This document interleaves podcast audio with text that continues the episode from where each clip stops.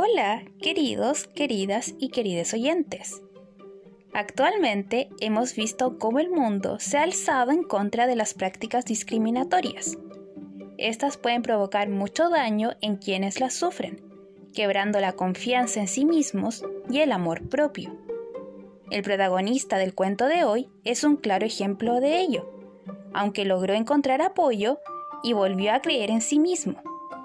Sean ustedes esa ayuda. El título de la historia es El patito feo y fue escrito por Hans Christian Andersen. Vamos a escucharlo.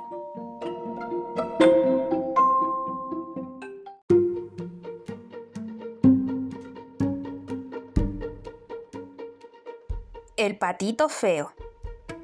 Qué bonito estaba el campo en los días de verano. Qué agradable era pasear por él y ver el trigo amarillo, la avena verde y las parvas de heno apiladas en los prados. La cigüeña avanzaba sobre sus largas patas rojas junto a algunos flamencos, que de vez en cuando se quedaban quietos apoyados en una sola pata. Definitivamente, estar en el campo era algo magnífico. Allí se alzaba a pleno sol una vieja mansión señorial, rodeada por un profundo foso. Desde sus paredes hasta el borde del agua crecían unas plantas de hojas gigantescas, algunas de las cuales eran lo bastante grandes como para que un niño pequeño pudiese resguardarse bajo ellas. Aquel sitio era tan salvaje y agreste como el más denso de los bosques. Y allí fue donde cierta pata hizo su nido. Los patitos ya deberían haber nacido, pero tardaban tanto que su mamá comenzaba a perder la paciencia. Además, los demás patos preferían nadar en aguas libres y la pata recibía muy pocas visitas. Al fin, los huevos se fueron abriendo uno tras otro. Pip, pip, pip, pip, decía los patitos conforme iban asomando sus cabezas por el cascarón. ¡Cuac, cuac! exclamó mamá pata, y todos los patitos se apresuraron a salir tan rápido como pudieron dedicándose enseguida a escudriñar entre las hojas verdes. Su mamá los dejó hacer, pues el verde es muy bueno para la vista. ¡Oh, qué grande es el mundo! dijeron los patitos, desde luego disponiendo un espacio mayor que el que tenían dentro del huevo. ¿Creéis que este es el mundo entero? preguntó la pata. Pues sabed que se extiende mucho más allá del jardín, hasta el prado mismo del pastor, aunque yo nunca me he alejado tanto. Bueno, espero que ya estéis todos, agregó levantándose del nido. Ah, pero si todavía falta el más grande. ¿Cuánto tardará aún? No puedo entretenerme con él mucho tiempo. Y fue a sentarse de nuevo en su sitio. Vaya, vaya, ¿cómo va eso? preguntó una pata vieja que iba de visita. Ya no queda más que este huevo, pero tarda tanto dijo la pata mientras lo empollaba. No hay forma de que rompa. Pero fíjate en los otros y dime si no son los patitos más lindos que se hayan visto nunca. Todos se parecen a su padre, el muy bandido. ¿Por qué no vendrá a verme? Déjame echar un vistazo a ese huevo que no acaba de romper, dijo la anciana. Te apuesto que es un huevo de pava. Así fue como me engatusaron cierta vez a mí el trabajo que me dieron aquellos pavitos. Imagínate. Le tenía miedo al agua y no había forma de hacerlos entrar en ella. Yo graznaba y los picoteaba, pero no me servía de nada. Déjame que vea el huevo. Vaya, pero si es un huevo de pava. Anda, déjalo y ve a educar a tus polluelos. Creo que me quedaré empollando un ratito más, dijo la pata. Lo he estado haciendo tanto tiempo que un poco más me hará daño. Como quieras, dijo la pata vieja y se alojó contoneándose. Por fin se rompió el enorme huevo. ¡Pip, pip! dijo el pequeño, pero salió rodando del cascarón. La pata vio lo grande y feo que era y exclamó, Dios mío, qué patito tan enorme. No se parece a ninguno de los otros. Sin embargo, me atrevo a asegurar que no se trata de ninguna cría de pavo. Para estar seguros, habría que echarlo al agua. Yo misma lo empujaré si es necesario. Al día siguiente hizo un tiempo maravilloso. El sol resplandecía las verdes hojas gigantescas. La mamá pata se acercó al foso con toda su familia y ¡plaf! saltó al agua. ¡Guac, guac! llamó, y uno tras otro los patitos se fueron colocando tras ella. El agua se cernía sobre sus cabezas, pero enseguida resurgían flotando magníficamente. Sus patas se movían sin el menor esfuerzo, y al poco estuvieron todos en el agua. Hasta el patito gordo y gris nadaba con los otros. No, no es un pavo, dijo la pata. Fijaos en la elegancia con la que nada y en lo derecho que se mantiene. Sin duda, uno de mis pequeñitos. Y si uno lo mira bien, se da cuenta enseguida de que es realmente muy guapo. ¡Cuac, cuac! Vamos, venid conmigo y dejadme que os enseñe el mundo. Y os presenta el corral de los patos. Pero no os separéis mucho de mí, no sea que os pisoteen. Sobre todo, tened mucho cuidado con el gato. Así entraron en el corral de los patos. Allí se había organizado un escándalo espantoso, pues dos familias estaban peleando por una cabeza de anguila, que al final fue a parar al estómago del gato. Ya veis, así va el mundo, dijo la mamá relamiéndose el pico, pues también a ella le entusiasmaba las cabezas de anguila. A ver, ¿para qué tenéis esas patitas? Id deprisa, y no dejéis de hacerle una bonita reverencia a esa anciana pata que está allí. Es la más distinguida de todos nosotros. Tiene las venas sangre española y por eso es tan regordeta. Además, fijaos, lleva una cinta roja atada a una pata. Es la más alta distinción que puede alcanzar un pato, pues significa que nadie piensa deshacerse de ella y que deben respetarla a todos, los animales y los hombres. Andad, bien derecho, sin doblar las patitas. Los patos bien educados separan bien los pies, como mamá y papá. Eso es, muy bien. Ahora, haced una reverencia y decid cuac. Todos obedecieron. Pero los otros patos que estaban allí los miraron con desdén y exclamaron en voz alta, Vaya, como si ya no fuésemos bastantes. Ahora tendremos que soportar también a esa gentuza. Uf, qué patito tan feo. No podemos aguantarlo. Uno de los patos salió corriendo y le dio un picotazo en el cuello. Tranquilo, dijo la mamá. No le hace daño a nadie. Sí, pero es demasiado grande y raro, dijo el que la había picoteado. Y no va a quedar más remedio que destriparlo. ¿Qué criaturas más preciosas tiene la mamá pata? dijo la vieja pata de la cinta roja. Todos son muy hermosos excepto ese, que le ha salido algo raro. Me gustaría que pudieras hacerlo de nuevo. Oh, no, no, no, eso ni pensarlo, señora, dijo la mamá de los patitos. No es guapo, pero tiene muy buen carácter y nada tan bien como los otros. Me atrevería a decir que incluso mejor. Espero que cuando crezca mejore su aspecto y que, con el tiempo, no parezca tan grande.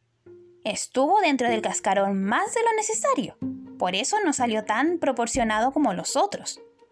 Entonces le acarició el cuello con su pico y le alisó el plumón. De todos modos, es macho, y no importa tanto que sea un poco feo, añadió.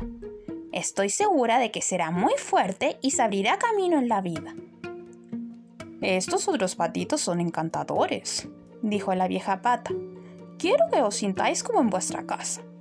Y si os encontráis una cabeza de águila, me la podéis traer. Con esta invitación, todos se sintieron allí como si fueran de la familia. Pero el pobre patito que había salido del último del cascarón y que tan feo les parecía a todos, no recibió más que picotazos, empujones y burlas, lo mismo de los patos que de las gallinas. ¡Qué grande y feo es! decían todos. Y el pavo, que había nacido con las espuelas puestas y por eso se creía un emperador, infló sus plumas como un barco a toda vela y se le echó encima con un cacareo tan estrepitoso que toda la cara se le puso roja como un tomate. El patito no sabía dónde meterse. Se sentía terriblemente abatido por ser tan feo y porque todo el mundo se burlaba de él en el corral. Así pues, pasó el primer día. Durante los días siguientes las cosas fueron de mal en peor. El pobre patito se vio acosado por todos. Incluso sus hermanos y hermanas lo maltrataban de vez en cuando y le decían, Ojalá te agarre el gato, grandullón. Hasta su misma mamá decía para sí, Qué lástima que no se pierda por el campo. Los patos lo pellizcaban, las gallinas lo picoteaban, y un día la muchacha que traía la comida a las aves le dio un puntapié. Entonces, harto ya de todo, el patito huyó del corral. Saltó revoloteando por encima de la cerca, y los pajaritos que estaban en los arbustos echaron a volar espantados. Es porque soy tan feo, pensó el patito, cerrando los ojos pero sin dejar de correr. De esta manera llegó al gran pantano en el que viven los patos salvajes, y allí se pasó toda la noche abrumado por el cansancio y la tristeza. A la mañana siguiente, los patos salvajes remontaron el vuelo y observaron a su nuevo compañero. ¿Tú quién eres? le preguntaron mientras el patito les hacía reverencias lo mejor que sabía. ¡Qué feo eres! exclamaron los patos salvajes. Pero eso no nos importa, con tal que no quieras casarte con una de nuestras hermanas. Pobre patito, no tenía la menor intención de casarse, solo quería que lo dejasen estar tranquilo entre los juncos y beber un poco de agua del pantano. Allí pasó dos días, hasta que llegó una pareja de gansos salvajes. No hacía mucho que habían dejado el nido, por eso eran tan impertinentes. Mira muchacho, comenzaron diciéndole, eres tan, pero tan feo que nos caes bien. ¿Quieres venir con nosotros a otras tierras? En el otro pantano, cerca de aquí, viven unas gansitas salvajes preciosas, todas solteras, que saben graznar espléndidamente. Es la oportunidad de tu vida por feo que seas. ¡Bang! ¡Bang! Se oyó en ese instante por encima de ellos, y los dos gansos cayeron muertos entre los juncos tiñendo el agua con su sangre. Al retumbar nuevos disparos, alzaron entre los juncos bandadas de gansos salvajes, con lo que menudearon los tiros. Se había organizado una importante cacería, y los tiradores rodeaban el pantano. Algunos hasta se habían sentado en las ramas de los árboles, que se extendían sobre los juncos. Nubes de humo azul se alzaban de entre el oscuro ramaje y se mantenían sobre el agua. Los perros de caza aparecieron chapoteando por el lodo del pantano, doblando aquí y allá las cañas, y los juncos en su avance. Aquello aterrorizó al pobre patito, que ya se disponía a ocultar la cabeza bajo el ala, cuando apareció junto a él un perro enorme y espantoso. La lengua le colgaba de la boca y sus ojos miraban con un brillo terrible. Acercó su hocico al patito, le enseñó sus agudos dientes y de pronto, ¡plaf! se fue corriendo sin tocarlo. Menos mal, por suerte soy tan feo que ni el perro tiene ganas de comerme, se dijo, y se mantuvo muy quieto mientras los perdigones silbaban sobre los juncos y las descargas atronaban el aire una tras otra. Era muy tarde cuando las cosas se calmaron y aún entonces el pobre polluelo no se atrevió a levantarse. Todavía esperó varias horas antes de arriesgarse a echar un vistazo y salir del pantano todo lo rápido que pudo. Echó a correr por campos y praderas, pero hacía tanto viento que le costaba mucho trabajo mantener su carrera. Hacia el crepúsculo llegó una pobre cabaña de labradores, era tan ruinosa que ni siquiera sabía de qué lado derrumbarse, y en la duda permanecía de pie. El viento soplaba tan ferozmente alrededor del patito que éste tuvo que sentarse sobre su propia cola para no ser arrastrado por el huracán, que soplaba cada vez con mayor fuerza. Entonces vio que una de las bisagras de la puerta se había caído y que la hoja colgaba con una inclinación tal que le sería fácil pasar por la estrecha abertura y entrar en la cocina, y así lo hizo. En la cabaña vivía una anciana con su gato y su gallina. El gato, a quien la anciana llamaba hijito, sabía arquear el lomo y ronronear. Hasta era capaz de echar chispas si lo acariciaban a contrapelo. La gallina tenía unas patas tan cortas que la habían puesto por nombre gallinita patas cortas. Era una gran ponedora y la anciana la quería como si fuera su propia hija. Cuando llegó la mañana, el gato y la gallina no tardaron en descubrir al extraño patito. El gato lo saludó ronroneando y la gallina con su cacareo. ¿Qué pasa? preguntó la vieja mirando a su alrededor. No andaba muy bien de la vista, así que creyó que el patito feo era una pata regordeta que se había perdido. ¡Qué suerte! dijo. Ahora tendremos huevos de pata. Con tal de que no sea macho, le daremos unos días de prueba. Así que al patito le dieron tres semanas de plazo para poner, al término de las cuales, por supuesto, no había ni rastro de huevos. En aquella casa el gato era el dueño y la gallina la dueña, y siempre que hablaban de sí mismos solían decir, nosotros y el mundo, porque opinaban que ellos solos formaban la mitad del mundo y además la mejor parte. El patito pensaba otra cosa, pero la gallina ni siquiera quiso oírlo. ¿Puedes poner huevos? le preguntó. No. Pues entonces cállate. Y el gato le preguntó, ¿puedes arquear el lomo, ronronear o echar chispas? No. Pues entonces guárdate tus opiniones cuando hable la gente sensata. El patito fue a sentarse en un rincón, muy desanimado. Pero de pronto recordó el aire fresco y el sol y sintió una nostalgia tan grande de irse a nadar en el agua que sin poder evitarlo, fue y se lo contó a la gallina. Vamos, ¿qué te pasa? le dijo ella. Bien se ve que no tienes nada que hacer. Por eso piensas tantas tonterías. Pon huevos y ronronea. Verás que enseguida se te van esas ideas. Pero es tan hermoso nadar en el agua, dijo el patito feo. Es tan delicioso zambullir la cabeza y bucear hasta el mismo fondo. Sí, muy agradable, dijo la gallina. Me parece que te has vuelto loco de remate. Pregúntale al gato. No hay nadie tan listo como él. Pregúntale a nuestra vieja ama, la mujer más sabia del mundo.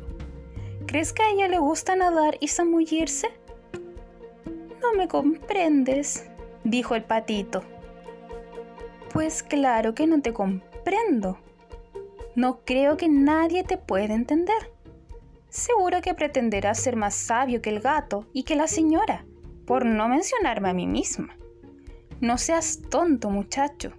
¿Acaso no estás en un hogar cálido y confortable, donde te hacen compañía quienes pueden enseñarte? Pero veo que eres un tonto, y a nadie le hace gracia tenerte aquí. Te doy mi palabra de que si te digo cosas desagradables es por tu propio bien. Solo los buenos amigos nos dicen las verdades. Haz ahora tu parte y aprenda a poner huevos o a ronronear y echar chispas. Creo que iré a recorrer el ancho mundo, dijo el patito. Pues vete, dijo la gallina. Así fue como el patito se marchó. Nadó y se zambulló, pero ningún animal quería tratar con él, por lo feo que era. Pronto llegó el otoño. Las hojas en el bosque se tornaron amarillas o pardas. El viento las arrancó y las hizo girar en remolinos, y los cielos tomaron un aspecto hosco y frío. Las nubes colgaban bajas, cargadas de granizo y nieve, y el cuervo, que solía posarse en la tapia graznaba tan fuerte del frío que tenía. Solo de pensarlo le daban aún escalofríos. Sí, el pobre patito feo lo estaba pasando muy mal. Cierta tarde, mientras el sol se ponía en un maravilloso crepúsculo, emergió de entre los arbustos una bandada de grandes y hermosas aves. El patito no había visto nunca unos animales tan espléndidos. Eran de una blancura resplandeciente y tenían largos y esbeltos cuellos. Se trataba de cisnes. A la vez que lanzaban un fantástico grito, extendieron sus largas, sus magníficas alas y remontaron el vuelo, alejándose de aquel frío hacia los lagos abiertos y las tierras cálidas. Se elevaron alto, muy alto, y el patito feo sintió una extraña inquietud. Comenzó a dar vueltas y vueltas en el agua, lo mismo que una rueda, estirando el cuello en la dirección que seguían, y lanzó un grito tan extraño que él mismo se asustó al oírlo. ¡Ay! Jamás podría olvidar aquellos hermosos y felices pájaros. En cuanto los perdió de vista, se sumergió derecho hasta el fondo y se sintió fuera de sí cuando regresó a la superficie. No tenía ni idea de cuál podría ser el nombre de aquellas aves, ni a dónde se dirigían. Sin embargo, eran más importantes para él que todas las que había conocido hasta entonces. No las envidiaba, pues no se atrevía a desear para sí mismo aquel esplendor.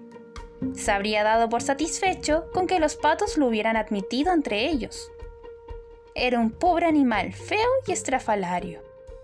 ¡Qué frío se presentaba aquel invierno!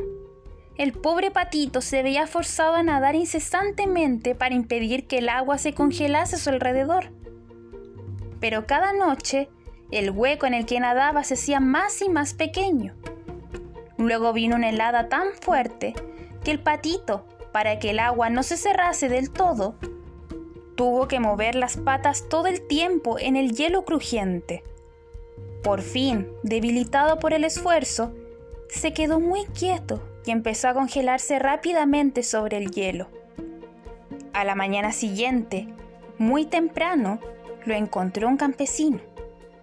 Rompió el hielo con uno de sus suecos de madera, lo sacó del agua y lo llevó a su casa, donde su mujer se encargó de reanimarlo. Los niños querían jugar con él, pero el patito feo temió que le hicieran daño y se metió espantado en el cántaro de leche que se derramó por todo el suelo. La mujer gritó y dio unas palmadas en el aire, y él, más asustado aún, alzó un poco el vuelo y se metió en la arteaza de la mantequilla, y desde allí se lanzó de cabeza al barril de harina, de donde salió hecho una lástima. Menudo aspecto tenía. La mujer chillaba y quería darle con la escoba, mientras los niños tropezaban unos con otros tratando de atraparlo cómo gritaban y se reían. Fue una suerte que la puerta estuviese abierta. El patito se precipitó afuera, se escapó entre los arbustos y se dejó caer atontado sobre la nieve recién caída. Pero sería demasiado penoso describir todos los apuros y desdichas que el patito tuvo que sufrir durante aquel crudo invierno. Estaba refugiado entre los juncos del pantano cuando las alondras comenzaron a cantar y el sol a calentar de nuevo llegaba la hermosa primavera. Entonces, de repente, probó sus alas. El zumbido que hicieron fue mucho más fuerte que otras veces, y lo arrastraron rápidamente a lo alto.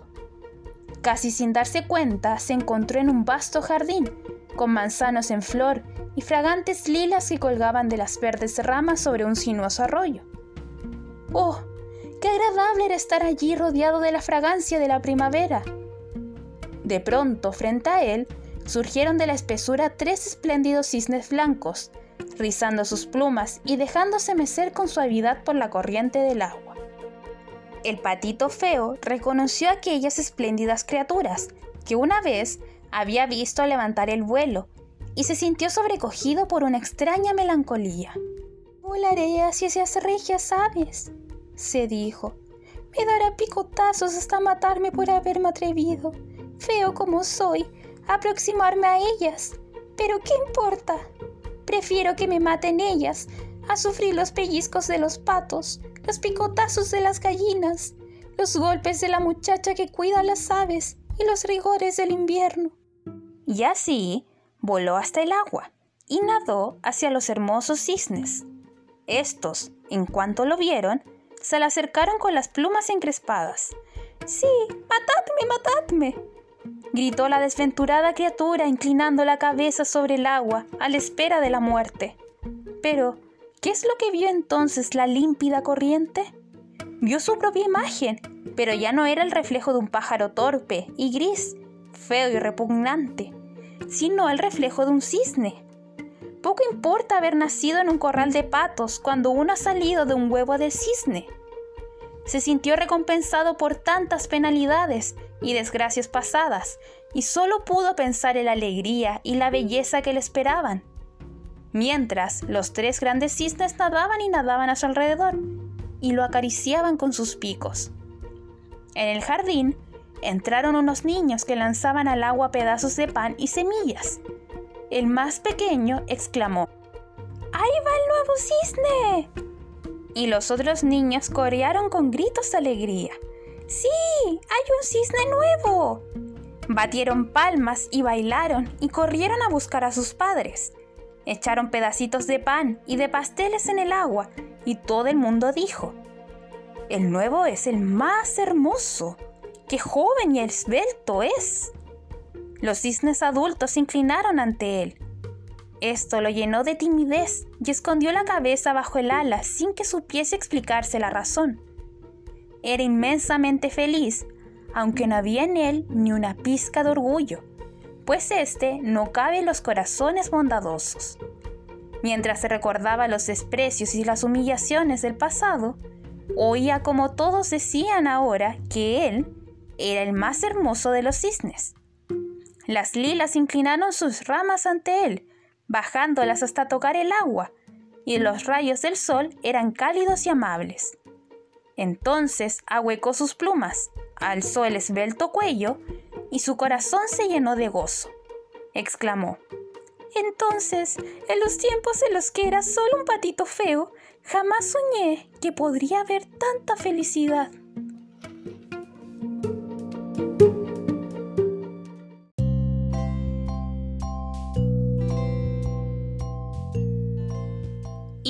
Colorín colorado, este cuento se ha acabado.